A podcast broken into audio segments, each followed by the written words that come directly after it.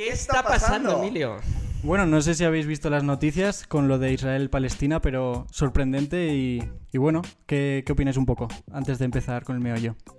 Bueno, yo creo que antes de opinar vendría bien un poco de contexto.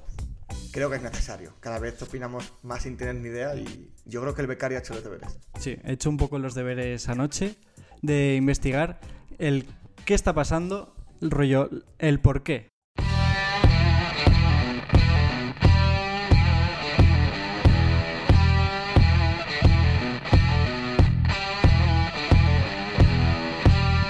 Bienvenidos al podcast en el que te contamos la verdad sin tapujos.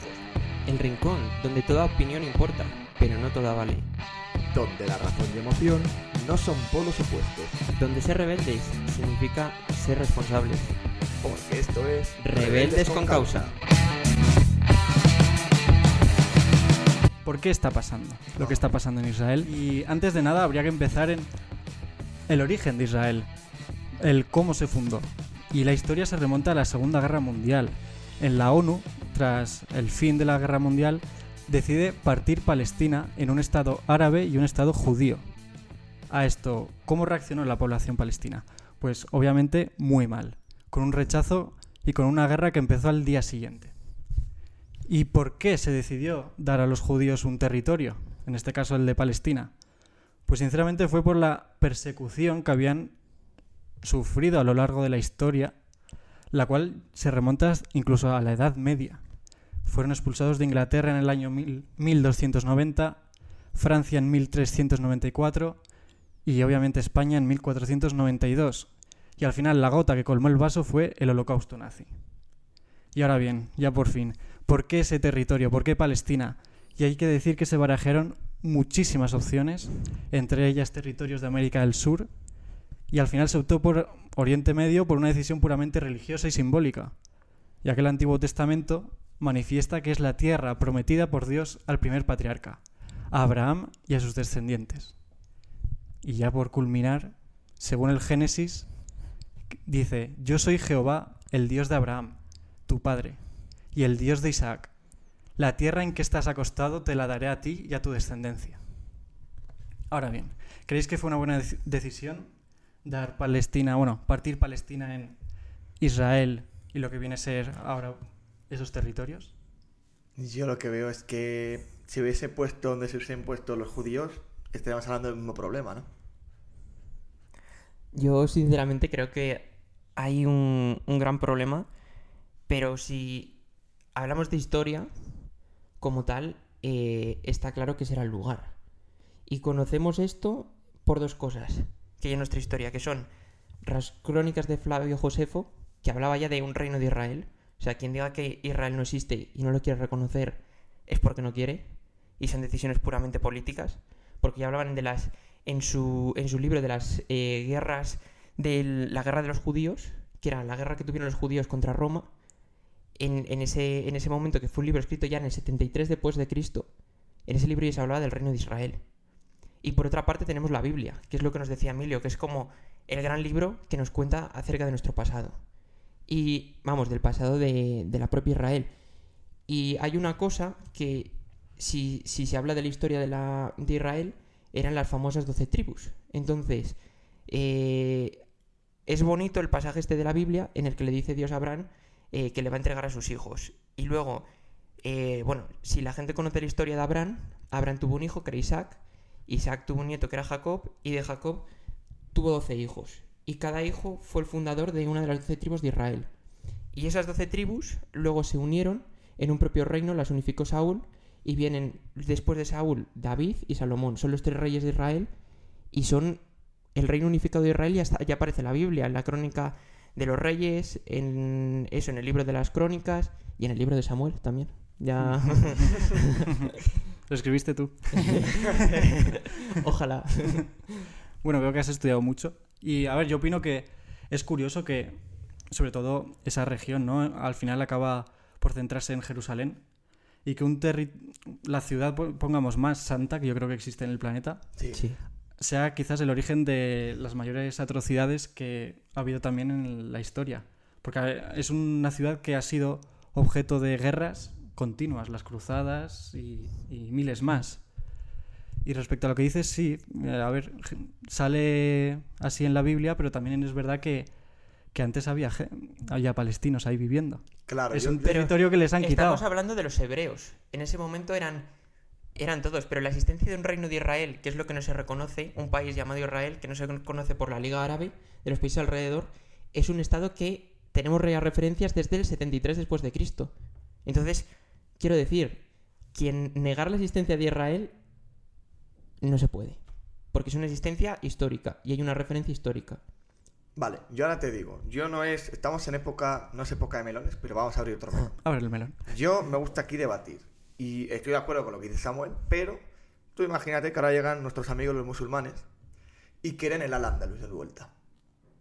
Claro, pero nosotros estábamos primero.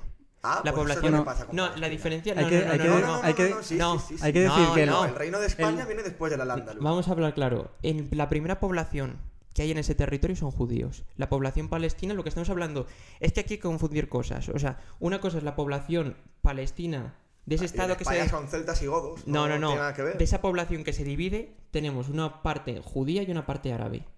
Vamos, Bueno, incluso islámica. cristiana. Incluso cristiana. Claro, luego están los cristianos, pero realmente la población cristiana que hay allí no tiene ni voz ni voto casi. Sí, es una minoría. Entonces, es una minoría muy grande. Entonces, lo que estamos hablando es una población eh, judía y una población islámica.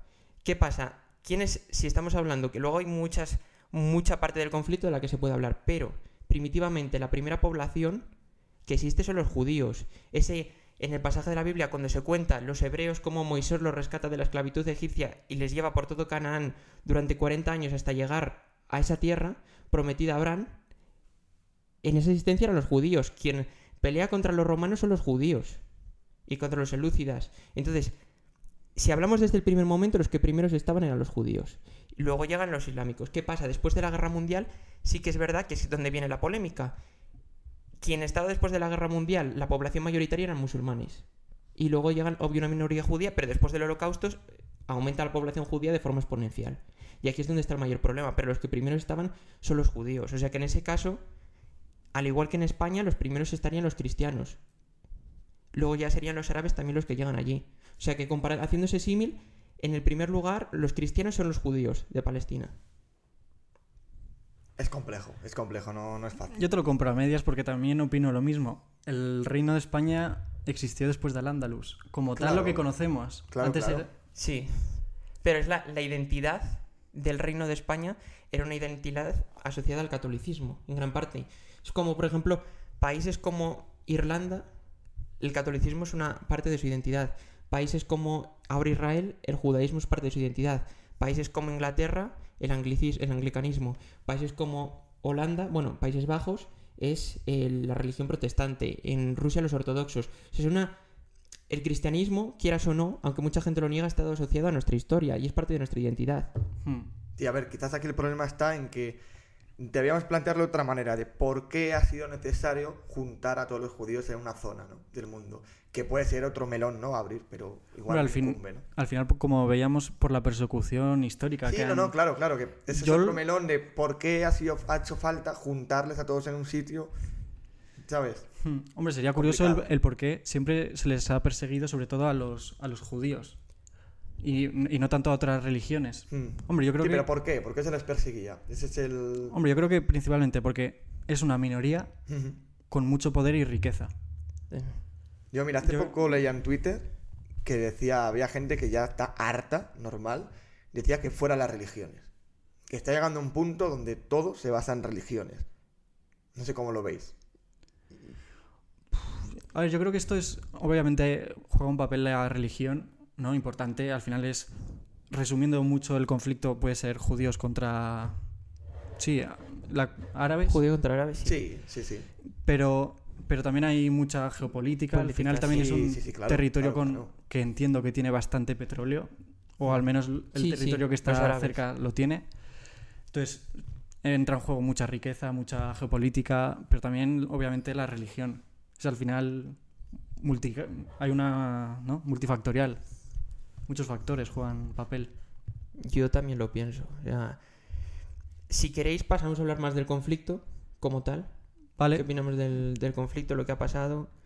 Eh, yo si queréis os intro- introduzco un poco a los oyentes Ujú. del el por qué estas noticias continu- continuamente están hablando de Israel y Palestina. No voy a incidir demasiado, pero simplemente que el día 7 de octubre eh, Hamas iniciaba una ofensiva a gran escala en el sur de Israel, lo que constituyó, constituyó la mayor pérdida de vidas humanas en un solo día en la historia de Israel. A lo que Israel golpea con dureza el ataque de Hamas. Ahora bien, sí que me gustaría hacer una mini introducción al qué es Hamas. Ujú. Porque yo no lo sabía y seguro que hay mucha gente que tampoco.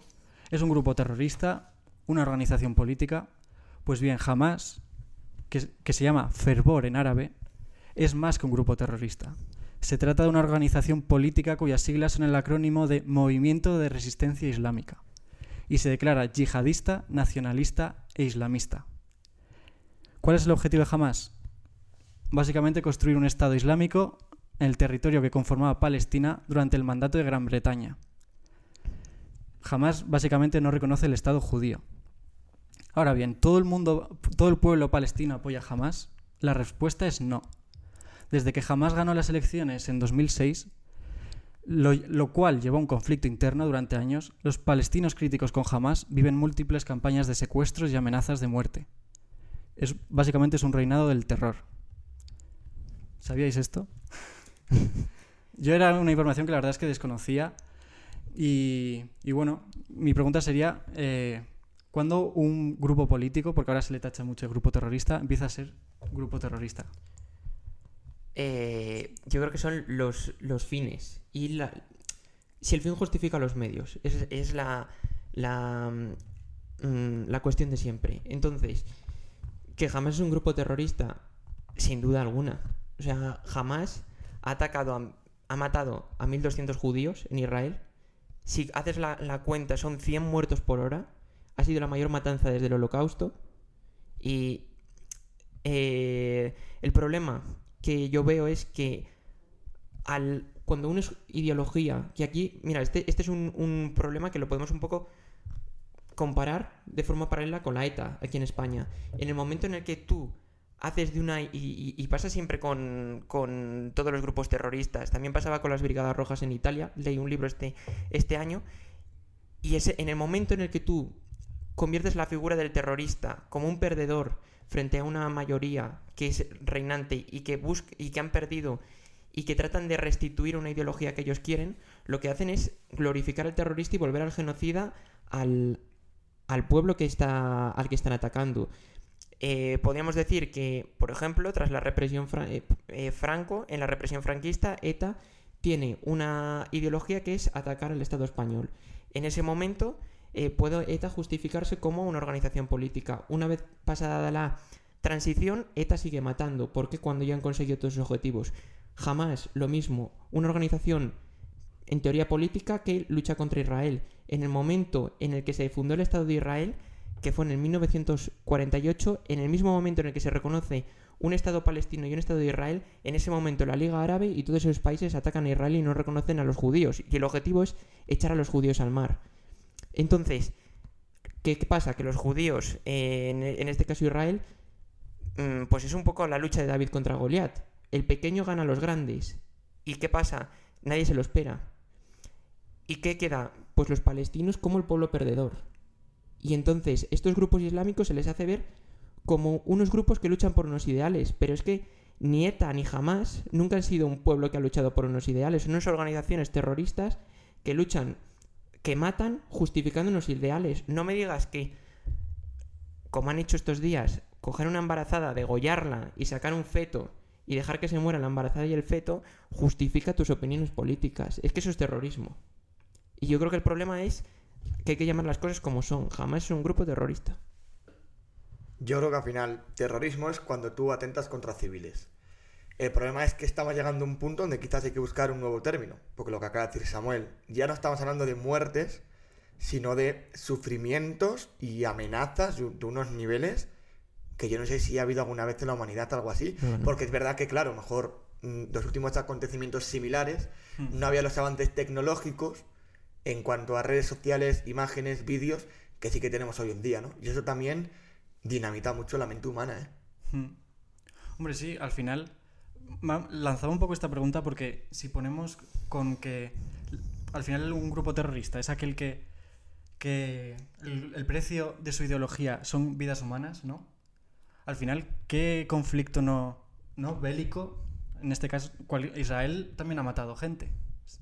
Claro. A lo, que, es que a lo que me refiero es que poner la definición grupo terror... No, no la estoy defendiendo para nada a jamás, ni, Hmm. ni de coña, me parecen unos ge- genocidas Sí, y unos salvajes, pero a lo que voy es, si les llamamos terroristas por, por quitar vidas humanas, también en este caso Israel lo ha hecho. Pero ha sido en legítima defensa. Pero mira, Es la proporcionalidad.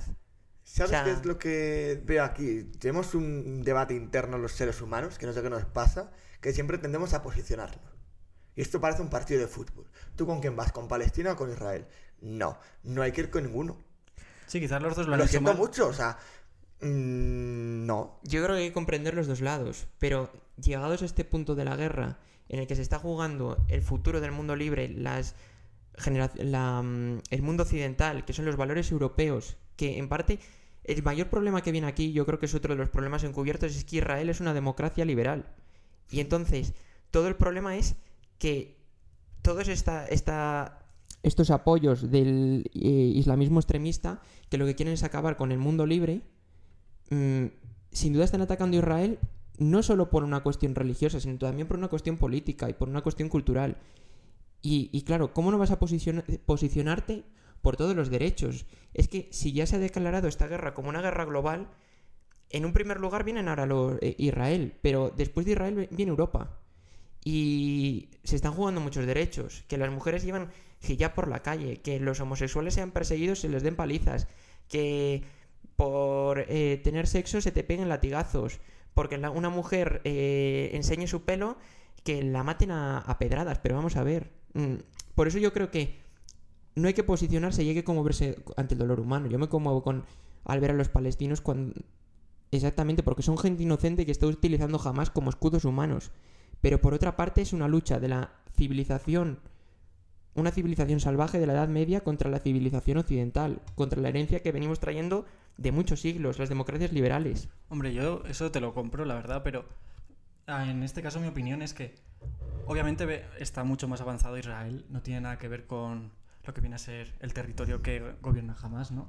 Pero eh, por eso aún más, si es más avanzado, yo creo que no tiene que rebajarse a, a ciertos niveles, porque lo, que, lo que pasaba cuando bombardeaban, ¿no? Es que ahí el precio son vidas de civiles. Y, un pensamiento que me lleva a mí es, ¿y las familias de esos, de esos muertos se van a radicalizar? Tendría que ser, si es mucho más desarrollado ese país, ¿no? en este caso Israel, tendría que ser mucho más selectivo en sus objetivos y decir, vamos a matar a los que han, a los terroristas de Hamas y focalizarnos en ellos, porque si hay vidas humanas de civiles, su, su entorno se va a radicalizar y va a odiar a Israel. Y ya no peleas contra 5, digo 5 por reducir el número, pelearás contra 15. Y al final eso se vuelve exponencial. Y yo creo que la situación de Estados Unidos el, el año pasado abandonando, ¿no? Uc- eh, y de Ru- Rusia contra Ucrania, te muestra que no se puede ganar a un país, bueno, a una región, cuando, cuando esa región te odia. Es verdad. Yo- es Lo- verdad. lo- la única Pero- solución sería barrer esa, esa región Sí, y sí, matar bueno, a todo claro, el mundo. claro. Y, no es, Sí, sí. y no es una solución real. No, no, sí, sí. O no debería serlo. Pero aquí hay que comparar dos cosas. Estoy de acuerdo con lo que dices tú de que no se puede atacar toda la región terrorista, pero Israel está diciendo, si me das a mis rehenes, a toda la gente que han secuestrado, que creo que hay 300 europeos, además de todos los isra- eh, la gente de Israel, que son, pues eso, sus familias también, gente que ha sobrevivido al holocausto, que ahora están presos de Hamas. Y Israel les ha dicho, devolvedme a mi gente y paramos los bombardeos. Y jamás no quiere. Y jamás sigue construyendo sus túneles por debajo de hospitales. Y jamás sigue utilizando a los rehenes. Entonces, yo entiendo esa parte, pero también entiendo que después de un ataque terrorista masivo como el que ha sido, Israel se defienda. Ahora va a estar, la incógnita va a ser, si Israel cruza Gaza, eso, y hace el ataque terrestre, ¿hasta qué punto va a llegar Israel? Y yo creo que aquí será el momento en el que pueda haber dudas y se pueda debatir de si Israel se ha rebajado. Pero en este momento yo creo que Israel se está defendiendo. Y el ataque por cohetes fue un- una barbaridad. Y sí que es verdad que se están viendo vídeos en los que, es que no sé cómo se llama, es una técnica militar. Israel da un, un- lanza un cohete antes que no estalla o estalla en el techo del edificio para que los civiles evacúen y después eh, vuelen el edificio. Entonces, si tú quieres volar un edificio y matar civiles, lo matas a la primera. Ahí puede estar quizás la diferencia, ¿no? Entre un lado y otro. Hmm. Yo es lo que veo. También leí una noticia de que eh, antes de un bombardeo eh, lanzaron billetes. Eso ponían es, un es cartel como- como... avisando de abandonar, ir a tal dirección, porque esto va a desaparecer. Que es muy triste, ¿no? También siempre te vas a Sí, pensarlo, sí. pero bueno, es verdad que al menos dentro de lo desagradable que es, pues bueno, no sé si. Y de hecho, comparándolo con lo de las imágenes, esto del conflicto Rusia-Ucrania, si tú ves las imágenes de cómo dejó Rusia los pueblos ucranianos, que desaparece todo, o sea, es un pasa de ser una ciudad a un desierto. Sí. Y comparas las imágenes con Israel y ves lo, lo que está ocurriendo y es que no hay ni comparación. Israel va a objetivos localizados y Rusia era arrasar todo. O sea, Mariupol creo que era la ciudad que arrasaron, que pues eso, ni los cimientos quedan. Y aquí sí que quedan, son objetivos localizados. O sea que yo creo que en parte sí que se está haciendo eh, esfuerzos para no acabar con la población civil. Pero Pero- vamos, que es que una, un- una guerra en todo momento es que van a- va a acabar habiendo víctimas de ambos lados. Es Sí, que no... Sí, a ver, yo más sobre todo lo llevo a- al problema de que esa solución perpetúa el conflicto. Y, a ver, también creo que es un conflicto que quizás no termine, no, no puedo decir nunca, pero pinta para muy, muy, muy, muy largo. Porque, ¿cuál sería una posible solución? Yo la verdad es que no tengo ni No idea. la hay, yo creo que no la hay. Podrías decir educación, pero ¿cómo, en plan- No, a cómo corto les llevas la educación? claro. Sí, sí, sí. Es muy, muy, muy difícil frenar ese conflicto. Hay un odio ya ir- eh, arraigado en, en cu- cualquiera de las dos poblaciones, yo creo, sinceramente, que lleva ya generaciones y generaciones. A ver, la solución hubiera sido aceptar ese reparto de territorios, el Estado judío y el Estado eh, islámico. Pero en ese- los judíos aceptaron, pero los islámicos no.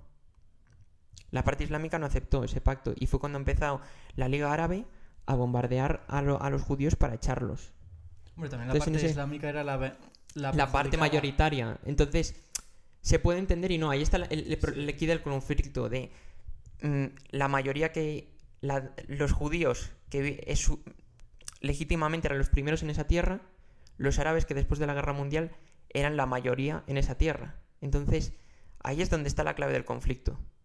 Yo creo. Y yo al final lo que veo es que es verdad que está creciendo el odio, ¿no? Entre una población y otra, está clarísimo. Pero al final la descripción de una guerra es muy simple y siempre se- es lo mismo. Son cuatro tontos con poder luchando entre ellos. ¿Y qué pasa? Que siempre pagan los mismos, que es la gente llana, la gente del pueblo. Sí, que de hecho no luchan los del poder. Mandan a Claro, luchar a la- claro, y de eso estoy seguro, el líder de Hamas no sé dónde está, pero ahí no está. Hmm. Estará muy lejos de ahí con el culo seguro. Y el Israel seguro. Y creo que en ese aspecto también el que, el que cobra cada vez más importancia es Zelensky, el presidente de Ucrania. Sí, que cuando quedó. empezó la guerra dijo, yo creo que es una frase para la historia, ¿no? No quiero transporte, quiero armas. No quiero huir, quiero quedarme. Quiero defender lo mío. Y en ese aspecto yo creo que la mayoría de veces, siempre, los que provocan todo, echan patitas y se van por ahí. Ese es un problema, ¿no? Hmm. Sí, estoy totalmente Y- de acuerdo. Y hablando de, de esto, de los, a- de los actores que están ahí por arriba moviendo todo el conflicto, que en parte Somos marionetas. jamás es una marioneta. Y menor. en el momento en el que también estamos hablando siempre eso de la influencia de Estados Unidos, en el momento en el que eh, en 1968 creo que fue, fue la guerra de los, los seis días, en la que Israel, después de haber estado ahogada por esos países árabes, lanza en seis días un, un ataque brutal contra Egipto y sorprendentemente empieza a ganar posiciones sin que nadie se lo espere y ganan esa guerra. A partir de entonces es cuando verdaderamente se empiezan a formar los grupos como jamás de resistencia y empiezan las infantidas o infantadas, creo que se llaman, que son como las revoluciones de los palestinos contra, contra Israel.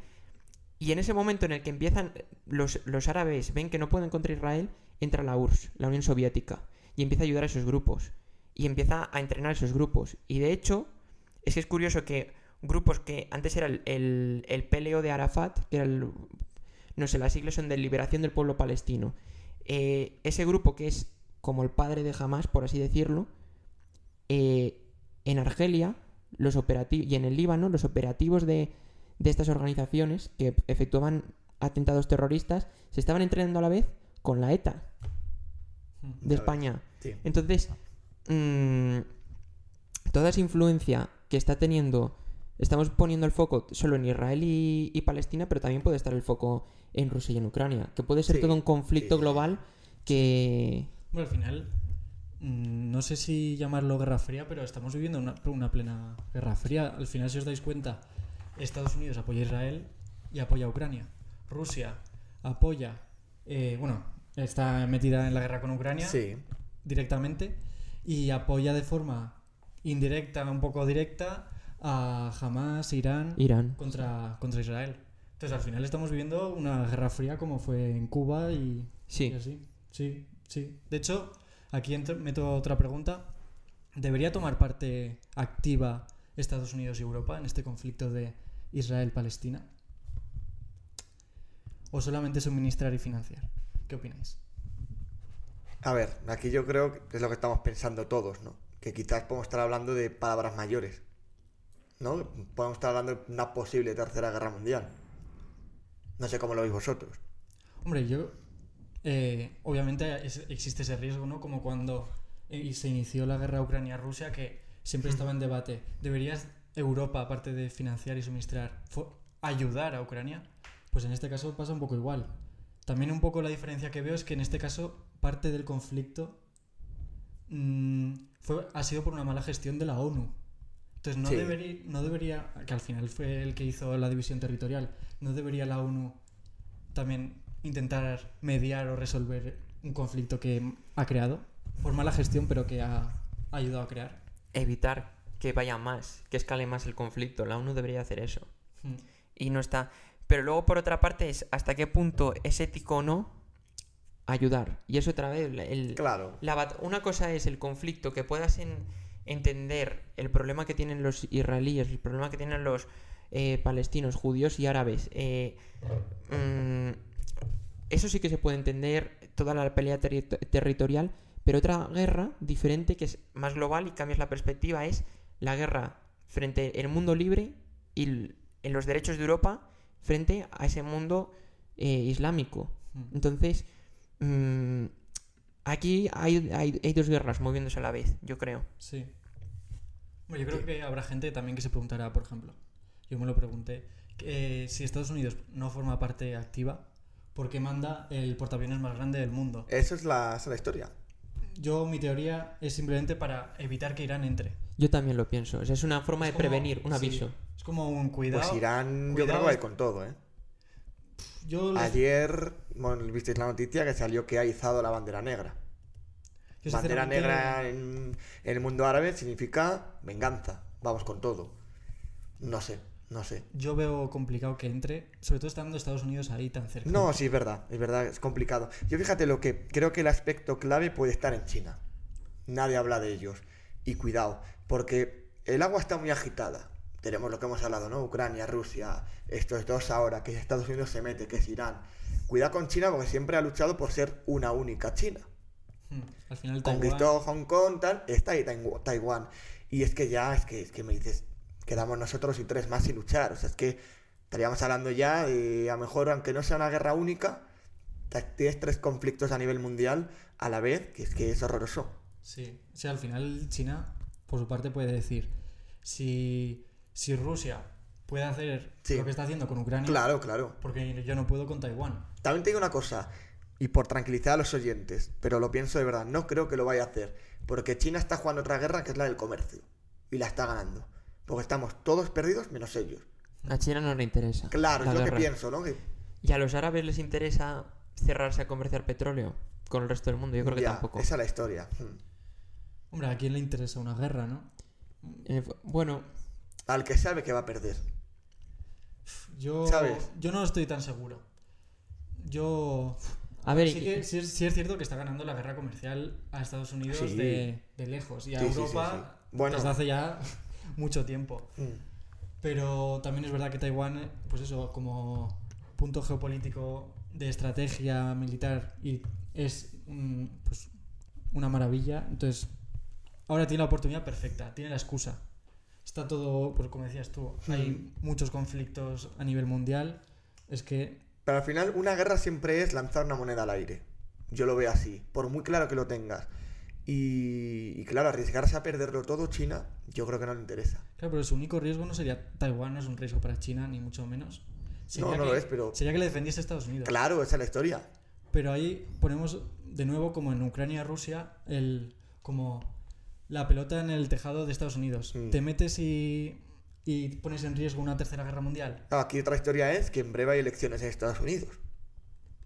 Si no me equivoco. Ese es otro dilema que a ver por dónde sale, porque el señor Trump se vuelve a presentar. Mm. Bueno, yo creo que una figura de... En, lo que tengo claro es que una figura de poder, sobre todo en Estados Unidos, es necesaria. Biden no lo es. a mi No lo opinión. Pero una que inspire respeto, inspire Confianza. confianza. Una Un persona que no sabe Obama caminar ni sabe dar discursos, Sí. yo creo que es lo último que necesita, en este caso, el mundo. en Sí, general. Mira, Sí, sí. en- durante la Guerra Fría eh, hay un discurso que cambia el, el- Bueno, pues hasta entonces la figura de Ronald Reagan, que fue el eh, Time for Choosing. Eh, y en ese momento lo que se planteaba eran. En, ese- en esa Guerra Fría, muchos americanos aparecieron y decían que. Pues esas frases de better red than dead, es decir, mejor ser comunista que estar muerto. eh, y entonces salió Reagan y lo que dijo es que cómo se podía rendir tan fácilmente el pueblo americano. Que llegados a un punto había que decir a todas esas potencias que habría un punto a partir del cual no se puede pasar y hay un límite que no se puede propasar. Y yo creo que en, ese, en este momento es un discurso, es necesario ese discurso, como el que dio Reagan, de decir a todas esas potencias hay un punto en el que no, no se puede pasar, hay ciertos derechos que no se pueden violentar y hay un punto en el que no vamos a permitir que esto pase. Sí, al, al final, bueno, eso también hay que decir que le- la mayoría de líderes europeos e incluso Biden sí que ha, sobre todo, bueno, la- a ambas partes, pero también a Israel, que es la más eh, comunicativa, por así decirlo, Hmm. sí que les ha dicho que, ojo, que no todo en la guerra vale y, y así es. Hay, incluso en la guerra hay normas. Y respecto a esto, un poco en conexión a la- al riesgo de tercera guerra mundial, quizás es pregunta un poco estúpida, pero ¿podría desencadenar una guerra religiosa? Yo creo que ya ha empezado. La guerra religiosa, en el momento en el que se volaron las Torres Gemelas y en el momento en el que entró una furgoneta en Cambrils y las Ramblas y ya empezó. Y en el 11M, bueno, todos los, eh, los juicios apuntan a ello, a que fueron los eh, también marroquíes los que defendiendo extremistas que, que, que iniciaron esa guerra solo por la, por la yihad que se esté matando a profesores en Francia, degollándolos. Es que la guerra ya ha empezado y empezarán los ataques ahora contra las sinagogas y contra, pues veremos en las iglesias, pero probablemente. Bueno, pero unos pocos es justo que representen a muchos. No, pero La- son la islamismo religión- extremi- ¿Sabes cuál es el extremista. problema? Que no sabemos cuántos pocos son. Porque Europa dice, no, les tenemos controlados. Hombre, les tienes controlados. El otro día, ¿dónde fue? No me acuerdo del En país. Bélgica. Correcto, en Bélgica, que había un chaval por ahí por la calle cuatro horas matando a gente. ¿Y le tienes controlado? No me lo creo. Con un chaleco naranja y una moto. Literal, que no es que Es que digas. va- o sea, es que, es- que suena, a, a- a la película nueva de Mr. Bean. Sí, No, es que no me decían, fastidies, sí, sí. Decían que si eran Hernández y Fernández, la, de Tintín, la policía belga, porque es que literal Claro, que un tío en moto le está viendo toda Bruselas, un tío en moto con una con un vestido con un chaleco naranja reflectante, Sí. matando a gente y que la policía no sea capaz de acabarlo, son normas que en el fondo te limitan, pero que están ocasionando, eh, pues eso, desgracias. Mm.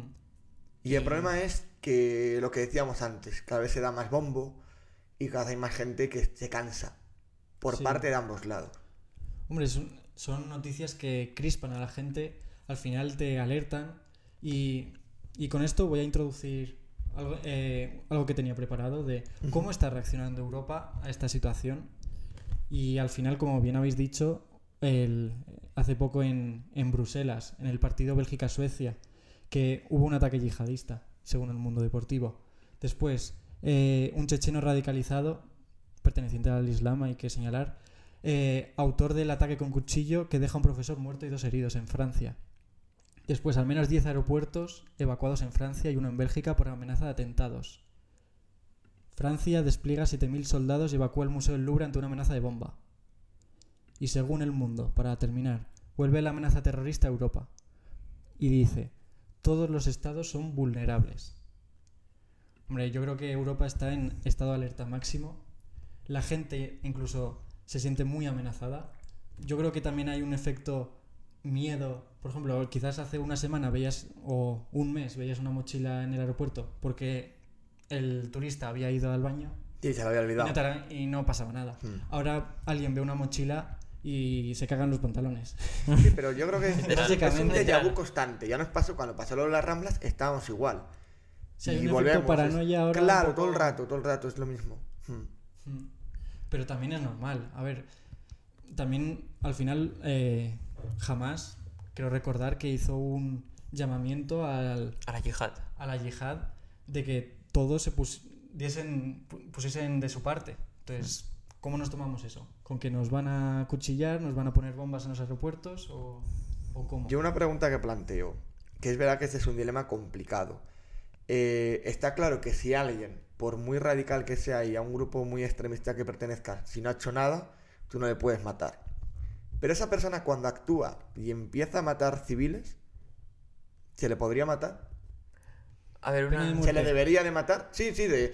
Tú ves un chaval por la calle pegando tiros, matando a gente, la policía no puede matar. Pero ese momento es abatir, que es distinto de asesinar. Una cosa es Ah, bueno, claro, sí. eh, a- matar en frío, o sea, Sí. que el tío vaya por la calle y hay un francotirador cuando no Es a está que haciendo nada Claro, si no que está le haciendo mate nada, y sí. otra cosa es en el ataque abatirlo, como pasó en, En en de. Bruselas. Sí, Y lo de vamos, Bru- sí. lo de en- Bruselas había también. gente que, por lo que lo he sacado, que luego se le estaba intentando reanimar en la ambulancia. Pero es evi- evitar un mal mayor. Yo creo que, obviamente, sí. Y de hecho, creo que en España eh, los policías no tienen, en ese sentido, las herramientas a veces que van incluso con miedo de Sí. disparar Sí, por lo que pasará después. sí. De decir, como lo mate, la que me llevo. Sí, sí, es, es un problema grave. Entonces, obviamente, no, no, no espero de los policías un nivel como quizás en Estados Unidos, que puedan disparar in- sin justificación, pero obviamente que cuando esté en riesgo su vida, Que no pues estén en desprotección. pues disparen. Sí. No, la, la... Y se ha visto eh, hace, hace poco con lo que pasó en... en... Ya no me acuerdo cuál... En, en el sur, hace poco que entraron un, un, un extremista en, un- en una iglesia y... y Con un machete. Con un machete. ¿Y en Parla fue? No, no, no, No, yo no, recuerdo hace poco, bueno, hace poco, hace unos meses, la noticia de un, no me acuerdo, alcohólico, que con un cuchillo, y de hecho había vídeo, persegui- seguía, bueno, se acercaba al policía y el policía se iba, a marcha, se iba dando pasos hacia Madre atrás, mía. se tropezó y la cuchilló. y lo- la lo cuchillan. Ese no, no sé si fue el, de Madrid, Pero pero, no, dos- fueron dos diferentes, Fueron por dos eso... noticias Sí, sí, sí. Pero parecidas al final, el policía con, tenía riesgo de vital y por miedo a disparar, por las represalias ju- jurídicas, pues al final murió. Murió, sí. Y luego también, mm, ya no me voy a. Esto es quizás más tema normativo y de ley, por los que la policía tienen miedos, ¿no? Pero a nivel de investigación, por ejemplo, hace poco ocurrió el caso de. No me acuerdo, el chico cordobés que se encontró. Álvaro Prieto. el- Álvaro Prieto, que te quiero decir, estando ya España como estaba en alerta máxima por terrorismo, no se encuentra el cuerpo y lo encuentra un periodista, a mí eso me lo van a tener que No, la había explicar. encontrado antes la policía un día antes. Yo eso no me lo creo. Sí, No me lo creo, lo siento mucho. Y lo había ahí. vídeos. Vamos a ver. Había vídeos, pero en el, Pero en no el me lo creo. Eso yo creo que es un lavado de imagen de la policía. A ver, yo en la policía confío. No, otra cosa, yo, yo no, A lo mí que es que no... me están transmitiendo lo contrario. Yo intento confiar. Yo en la, no en la policía tengo toda la confianza. Otra cosa Pues sean no ya los, los delegados eh, regionales, que ya Hmm. sí dependen de, eh, de los políticos y Sí, ya del sí, gobierno, claro. del Ministerio Claro, Interior, claro. Del, que- del cual pues no tengo esa confianza. Pero yo creo que de la policía y la Guardia Civil no podemos dudar. Si son las mayores víctimas de... Yo intento no dudar, pero me lo ponen difícil. Te lo digo en serio. Yo confío. Yo confío. En, la- en las fuerzas de seguridad Pues confío. yo no, yo no confío. Yo confío a, a tope. no, te voy a decir que confío mucho. Hombre, Sí. yo creo que ahí... Hombre, creo que tienen la formación necesaria y, y viva la Guardia Civil y la policía, que- ¿eh? Que parece que estoy poniendo en contra de ellos. y- pero son situaciones muy complicadas. Es como... Sí. Por supuesto. Si ahora mismo, no sé, esta tarde hubiese un atentado, Hmm. es que es muy difícil prevenir eso. Claro, no, no, que sí, Porque que sí. yo ahora saco un cuchillo y mato a dos si quiero en la Por calle. supuesto. ¿Y qué me frena? Mira, no es difícil de prevenir, pero se puede. Y ahora mismo, Francia, No, entonces Suecia. Es, es difícil. ¿Cuál? Es que has dicho no es difícil. Ah, es no. difícil. es difícil. Pero se puede, sí, sí. es difícil de prevenir. Pero, yo creo que nos están poniendo las medidas necesarias. Claro. Por ejemplo, Francia, Italia, Suecia, ya estamos, ya está en alerta 5 terror- eh, de terrorista, ahí como de alertas del 1 al 5. 5 es el nivel máximo. Ahora España está en el 4. Ujú. Llevamos desde el 4, estuvimos en el 5 después de lo de las Ramblas y lo bajamos al 4 otra vez. Y vamos desde 2000 mayo de 2015 en nivel 4. Y actualmente nos está subiendo al nivel 5. Pero hay que decir que es nivel 4 reforzado. Ya. Vale. Pero Pero sí que son han tomado medidas extra. Ah, yo entiendo que no se ponga el nivel 5 simplemente por no alertar a la población, porque un nivel 5 al final diferencia con el nivel 4, es simplemente que se saca el ejército, Sí. Pero si sacas un hay un buen nivel de policías, yo creo que al final ver a un militar alerta mucho más a la población y le también da más infunde- seguridad. pero infunde también mucho Claro. miedo porque ¿por qué esa seguridad? Bueno, te da si seguridad haberse porque... confianza en las policías, como estáis diciendo vosotros, te tendría que dar seguridad verlos en la calle. Pero también es y no más... miedo. también es más, más refuerzo a, a esos dispositivos. Yo, Por pero vamos a ver, ejemplo, yo cuando pasó lo de las Ramblas, yo iba a Madrid y veías los militares en la calle ya me daba seguridad. Digo, yo sé que aquí no me va a pasar nada. Eso es. Sabes que en- si pasa algo, en un momento va a haber un dispositivo, un agente, que en cuanto entre el tío, lo van a batir antes de que pase más. Se supone que debería ser así. Y va a ser así, porque están entrenados para ello. Claro, pero sí, si salen los militares porque el riesgo es muy alto. Y es que el riesgo es muy alto. Claro, no lo ves, para ti no lo ves. Hombre, sí. Por eso, ese es... Emilio quiere intentar no, no Yo quiero- ponernos yo quiero- nervioso. quiero debatir. Ah, no, sí, sí, sí. sí. No, Pero yo, por ejemplo, perdón que te corte, Emilio, la Policía Nacional. Vamos a ver. Año 2020, la pandemia. Y si creían los gallitos de- del barrio, no te veían con la mascarilla y te multaban. O sea, trabajan para lo que quieren. ¿Me vas a disculpar? No, no, no. Sí, sí. Y tienes razón, Emilio, que no es lo mismo prevenir un atentado o actuar ante una situación así, que es mucho más grave, que ver a un señor de 80 años sin mascarilla. Pero las fuerzas de seguridad cumplen órdenes. O sea, siempre focalizamos sobre la policía, pero la policía está cumpliendo órdenes Sí, de pero yo como políticos. profesor también tengo que cumplir órdenes y por eso no tengo que limpiar el culo a un niño. Pues si yo lo veo que está llorando, le voy a limpiar el culo. Por ejemplo, delante de... Antes de tu trabajo Pero- va tu personalidad. Pero mi- mira, aquí hay una diferencia muy grande, que es que los policías y los cuerpos de seguridad eh, del Estado se deben a la ley y solo a la ley y no se deben a Vale. más. Si la ley Una dice, persona de 80 años en un rango de 2 kilómetros no hay ni Dios, perdón la expresión, y no puede, no puede ir sin la mascarilla. pero eso es la, la seguridad que me da es la que cumple la ley y si la ley es la ley se cumple la ley y solo van a responder a eso. pues el que luego es que no después- se cumple la ley. Pero luego habrá unos, procesos, Parla, o sea- habrá unos procesos judiciales en los cuales a esa persona se le podrá luego flexibilizar la ley, pero en el momento se debe de multar a esa persona porque está incumpliendo una ley. Y hay una diferencia muy grande, o sea, los, los cuerpos de seguridad del Estado se han jurado a la Constitución con voluntad propia. Muchos políticos la juran por imperativo legal. Por eso no se deben a la ley, pero los cuerpos de seguridad del Estado se deben a la ley y por eso, aunque no les guste, cumplen decisiones de- de los políticos. Por mucho que ese policía nacional no, mm, por ejemplo, eh, en una... ideológicamente, un policía nacional fuera independentista, tenía que estar el 1 de octubre impidiendo que se celebrara un referéndum, por mucho que fuera así, No, no, que porque sí, se deben sí. a la ley. Y así en todos los, los casos. Y yo creo que, Hombre, y así que debe- por eso no puede... Y así debe de ser. Y así debería de ser los políticos también. Claro, pero lo que pasa es que no ojalá, juran, ojalá por, así, juran por imperativo legal, no por voluntad propia. Pero por eso a mí no me cabe duda de los, de los cuerpos de seguridad, porque es que se deben a la, a la ley y al, al Estado y eso, a defender la Constitución, que es la norma básica. Hombre, yo la verdad es que les admiro. Yo, No, yo también, No, eh, yo personalmente. yo también, sí, es sí. gente que pone en riesgo su vida Mm. por, por salvar la de otros. Al final los médicos también, pero no ponemos en riesgo nuestra vida, hay que decirlo. Sí, es la diferencia, ¿no? Quizás. Sí. Sí. Entonces, ya he llevado el tema un poco a España. Y eh, hablando de problemas en las fronteras, me gustaría eh, culminar con una última pregunta que sería: ¿puede llegar a, pasar una situación muy parecida como la que está sufriendo Israel y Palestina con España y Marruecos? Sí. Yo también creo que sí. Sí. Sí. Yo es que cuando empezó dije, es que lo veía reflejado aquí. Y más viendo que cada vez son más, con todo mis respetos, ¿eh? parece que hoy estoy como muy radicalizado, ¿eh? cada vez son más inmigrantes los que entran en España. Yo no tengo un problema en que vengan, pero el problema es a lo que vienen. A ver, yo creo que, que hay, hay dos cosas. El tema de la inmigración, Sí. yo creo que es verdad que yo creo que no hay inmigración ordenada, pero creo que tenemos que seguir confiando en que gente con su trabajo pueda venir desde Marruecos a trabajar aquí. Y hay Otra mucha cosa- gente así y me alegro muchísimo Sí. por ellos, de verdad te lo digo. Y, y luego sí que creo que, por ejemplo, si lo que ha planteado Ursula von der Leyen eh, pues esta semana, que si una persona está fichada por la inteligencia, sabe que pertenece a un grupo extremista, se le deporta. Y lo ha- también lo ha defendido Francia y lo ha defendido también Italia y la mayoría de los países de nuestro entorno europeo. Porque la seguridad yo creo que prevalece sobre muchas otras cosas. Pero el problema es que no lo estamos viendo así. No, en eso no. Por Yo- ejemplo, tuve una Barcelona de la vida y raro es el día que no ocurre algo. Y otra cosa que me parece interesante, Sí. que es, estamos hablando ya de la guerra, pero no pensamos antes en las relaciones internacionales, lo importante que son.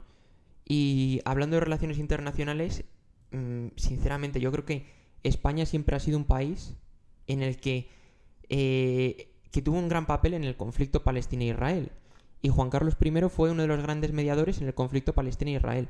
Ahora mismo el rey no se le está dando impo- la, la importancia que tiene en el conflicto cuando es uno el mejor embajador en el extranjero. Hmm. Eh, bueno, otra de las curiosidades, el rey de Jerusalén, el título es el rey Felipe. O sea que en esto también tendríamos, no simbólicamente, sabía simbólicamente eso, tenemos mucho que decir. Hmm. Pero luego aparte, en esto, en el conflicto de Marruecos, España se ha enfrentado a Marruecos públicamente, que es uno de los grandes enemigos, vamos, un- uno de los grandes aliados de Estados Unidos y uno de los grandes posibles enemigos que podríamos tener en un territorio geopolítico tan importante como Ceuta y Melilla. Nos hemos enfrentado a Algeciras, nos hemos enfrentado a Israel esta semana, que la Embajada de Israel ha mandado un comunicado diciendo, por favor, ¿qué están diciendo ustedes? Que mitad del gobierno nos está poniendo verdes. Entonces, yo creo que una política exterior fuerte previene todos estos, estos ataques. Y si en, siguiéramos haciendo todos los esfuerzos que habíamos hecho antes para mantener una buena relación con Marruecos, dentro de nuestras diferencias, pero una buena relación diplomática, esto no tiene por qué ocurrir. Lo que pasa es que yo creo que estamos en manos de gente que no está llevando bien mm, la política exterior de nuestro Es país. lo, es lo que te voy a decir ahora mismo, ¿no? Quizás es necesario un cambio de políticos. No hablo de partidos, hablo de un cambio de, de los que están ahí puestos. A ver, yo creo que al final, en parte de mentalidad europea también. De que sin darnos cuenta, no- quizás nos estamos generando un problema futuro grande al no controlar, al no controlar la situación. Por- y, y bueno, a ver, yo creo que es bueno que venga gente. De hecho, visto las, las pirámides demográficas que tiene en general Europa, es que es esencial que venga Que. Por que vengan sí, sí. inmigrantes, pero obviamente con control. Y, y en este caso voy a poner el ejemplo de, de mis abuelos, así un poco por dar a- una anécdota.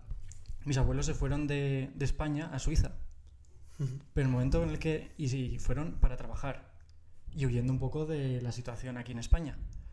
Pero en el momento en el que allí dejasen de trabajar, les echaban. Y es Suiza, un país europeo Sí, sí, sí. de alto nivel económico y socioeducativo y en cuanto dejasen de trabajar, fuera. Y esa es la situación que al menos antes era en Suiza. Entonces, yo creo que, a ver, tampoco tiene que ser así en España, pero en el momento que das problemas, yo lo siento, pero dalos en tu casa. Claro. No, yo creo que, que eso, la, la seguridad está por encima de cualquier otro derecho. Y entonces el la seguridad está por encima del derecho a residencia en el país. Mm, Y al final también, esto es algo que tuve debate en, en mi, en mi casa y al final Pero sí que al final estoy de acuerdo en que, por ejemplo, nosotros ahora vamos a Dubai, pongo un ejemplo, que no tiene nada que ver con Palestina, pero ah, quizás a las mujeres las obligan a ponerse ya su el, el hijab, El hijab, sí. el hijab, pero pues que deberían cuando viene la, esa gente a España cumplir nuestras normas y quitárselo. Porque nosotros somos muy nos adaptamos a sus normas. Sí, ¿Se claro, adaptan ellos a las claro, nuestras? Yo creo que tiene que haber un respeto cultural, pero luego a la vez, en cierto momento, las libertades se tienen que preservar. Y la libertad de la mujer es un- uno de los valores que Occidente no puede rendir. O sea, es que todo lo que ha tenido que pelear la mujer no se puede ir a la basura por esto. Y ahí me hace mucha gracia gente que se pone muy exquisita hablando, diciendo que son feministas y luego enseguida sacan la bandera de Palestina ahora. ¿Qué Sí. sentido tiene? ¿Qué estás defendiendo? Es el acto menos feminista que puedes ¿Qué hacer. puedes estar haciendo? literal. Entonces, hay mu- mu- yo creo que había, decía un- una, y lo podemos también relacionar con las religiones, Hannah Arendt, que era una gran pensadora del, del siglo pasado, que también era judía, dijo que el totalitarismo, tanto de izquierdas con, eh, con Stalin como más de ultraderecha con Hitler, bueno, nacionalsocialismo, tanto en esos dos extremos eh, existía un antisemitismo que era intrínseco al sistema. Y yo creo que ese antisemitismo sigue, sigue vivo en, en, en esas ideologías populistas y totalitarias que ahora mismo están creciendo en Europa y que han venido creciendo durante todos estos años. Entonces, yo creo que hay un punto en el que Europa tiene que eh, acabar relacionando todos los problemas. Y el populismo, llegados a estos puntos, es otro problema que va a llevar a esto Hmm. y que se puede relacionar. Bueno, Yo creo que la Unión Europea tendría que... Lo más sencillo, se- pero no creo que lo haga, sería que tomase una decisión conjunta, en general, y no tanto lo- lo a nivel español ni a nivel Mm, francés, Sí, sí, sí. sino una que se reúnan los líderes europeos y que digan, ¿qué hacemos? Pero ¿qué hacemos todos? Vamos a ver cómo solucionamos esto. Todos juntos. Sí, sí. O cómo mejoramos la situación, aunque sea. Y, o evitamos que pase algo, porque Sí. hay un riesgo. Y España tiene la presidencia europea, o sea que tendríamos que ser uno de los actores principales. Y los más interesados porque somos los que más riesgo, de los que más, Que más ¿eh? tendremos. en ese sentido. Y España no ha aparecido en su- el nombre de España no ha aparecido en el documento que mandaron los Estados Unidos con Italia, con Francia y con muchos otros países europeos.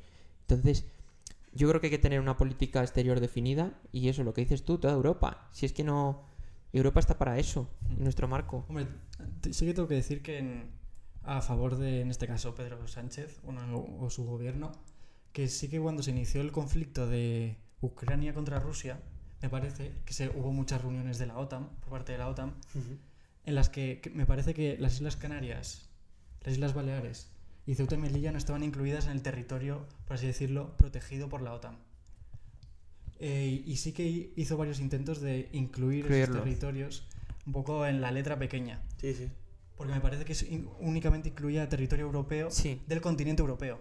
Entonces dejaba excluido las islas y de Ceuta y Melilla. Ah. Y, y sí que hizo varios intentos por, por decir, oye, cuidado con Ceuta y Melilla, que encima es la zona de más riesgo que tiene. Claro, No, claro, claro. Yo creo que lo que es en cuestión defensiva, Margarita Robles no se la puede cuestionar. La Ah, cuestión es Me parece las mejores. la, la- la- la cuestión es la política exterior, que es lo que está viendo, y la división ahora de la coalición de gobierno, cuando un gobierno tiene que ir en Todos bloque. juntos, todos juntos. No podemos. Que estamos. Israel solo ha señalado a dos países. De decir. Eh, pero ¿qué estáis diciendo? Que de. Nos estáis tratando mal diplomáticamente. Y han sido ¿Sabes quién es el otro? Colombia Ah, y Colombia. España. O sea que estamos en la Liga de Colombia. ¿Qué quiero decir? Dentro de Europa, si tenemos la presidencia europea, no podemos estar en esa liga. O sea, teníamos que ser un actor principal, Sí, no un sí. actor tan secundario. Que de hecho, ahí metiendo un- una noticia así un poco que. No sé si me suena que Venezuela, bueno, Maduro, dijo que Cristo le habían matado los españoles o algo Sí, sí, sí, sí. O sea que. así. Cositas. O lo que diga ese hombre. Por eso es, eh, hay que ver, yo creo que el conflicto este como un conflicto global entre el relacionado con el populismo, relacionado a la vez con eso, la batalla entre el mundo libre y el mundo islámico, y también, pues eso, la, la democracia liberal contra aquello que es iliberal. Y yo creo que, independientemente del partido que se vote, defender la- una- las democracias liberales es esencial, porque nos van los derechos de todos. Mm. Y, y yo creo que todos aquellos partidos dentro del espectro que van contra lo- las democracias liberales no han tenido problema en atacar a Palestina porque les da igual lo que pase con total de atacar a, a- a lo liberal. Y, y yo creo que aquí está el mayor problema, que Europa tiene que defender esas, esas democracias liberales que son nuestra esencia y lo que ha hecho que en estos siglos hayamos tenido paz. Vamos, en estos años hayamos tenido paz desde la guerra mundial. Mm. Sí, estoy totalmente de acuerdo. Y bueno, no sé si queréis ya decir algo más o damos el tema por. por No, yo, bueno, creo que ha sido un podcast muy completo. Simplemente decir que no somos expertos, ¿no? No, Sí. Pero hemos hecho un esfuerzo por, por entender bien la, la situación. sí, intentar transmitirla. Claro, y yo creo que, que ha funcionado, ¿no? Sí, sí, al final lo que dices tú, no somos ni, ni generales, Hmm. ni políticos, Geoestrategas. ni, geostra- ni geoestrategas, ni periodistas. Ni racistas. ha habido cosas que han podido malinterpretarse, ¿eh? Por favor. Ni en contra de la policía. importante. Pero nada, eh, queríamos dar un poco nuestra opinión, ¿no? De un tema que es- está ahora a la orden del día. Mm. Por no decir que hay- es raro que. O no hay día que no salga ninguna noticia del tema. Sí, sí, sí. Y va muy en relación también al Ucrania-Rusia. Es un conflicto global que, que, nos, que yo creo que va para largo, por desgracia, y que vamos a tener que aguantar varios meses de esto Y convivir con ello. y convivir con ello. eso es. Así que nada, espero que en un ¿Qué está pasando próximo? pueda dar la noticia de que ha finalizado la guerra Ojalá. y, de- dentro de poco y con pocas víctimas. Y nada, eso creo que es todo. Así que muchas gracias a los oyentes por escuchar y a vosotros por invitarme una vez más. Un sobresaliente para el becario. Somos rebeldes con causa. Nos escuchamos. Decía Henry Miller que cada guerra es una destrucción del espíritu humano. Y sin duda la barbarie que hemos visto en estos días no es más que una muestra de ello. Toda guerra solo deja un reguero de sangre, de horror, de muerte, de heridas que no cicatrizan y quedan incrustadas en el corazón de sociedades, convirtiéndose así en fronteras invisibles entre seres humanos que podrían haber sido perfectamente hermanos. Nuestro mundo vive una de sus horas más oscuras, momentos históricos que nos recuerdan a los viejos fantasmas del pasado. Y es que aunque hayamos vivido uno de los periodos de paz más largos de la historia, hemos olvidado que la guerra siempre ha sido intrínseca al hombre, a nuestra especie, una cara oscura que no aparece en ninguna otra especie animal y que no sé si viene asociada a nuestro intelecto o simplemente a ese inconsciente que se nos escapa de nuestras manos. Es injusto no conmoverse ante la pérdida de vidas humanas, porque la vida, en ocasiones, se parece más a una partida de ajedrez en la que tras las nacionalidades, las religiones y las banderas se esconden seres humanos inocentes que hacen de meros peones. Peones de una partida dirigida por unos reyes que en ocasiones ni se presentan al tablero. Pero tan deleznable como es no conmoverse con el dolor humano es hacer de la ideología una pantalla para no defender la dignidad frente a la barbarie, porque me resulta increíble que no se pueda condenar un ataque terrorista, que se nieguen las imágenes de un ataque o que se permita que la larga sombra del antisemitismo permee toda nuestra sociedad. Por eso, hoy quiero hacer una llamada a esa Europa dormida, a ese Occidente en decadencia, a ese mundo libre que aún respira. No rindamos nuestros valores, no rindamos la palabra, no dejemos destruir la libertad y la democracia, porque en este caso tenemos la superioridad moral de que nuestras democracias liberales son mejores, porque no todo puede ser justificable, y menos arrodillarse ante el terror y la tiranía. Y si no lo hacemos por nosotros, hagámoslo por tantos y tantas valientes que yacen en los campos de Europa y que un día también lucharon porque la humanidad no se sumiera en lo oscuro, porque la luz se abrirá paso una vez más sobre las tinieblas. Somos rebeldes con causa, nos escuchamos.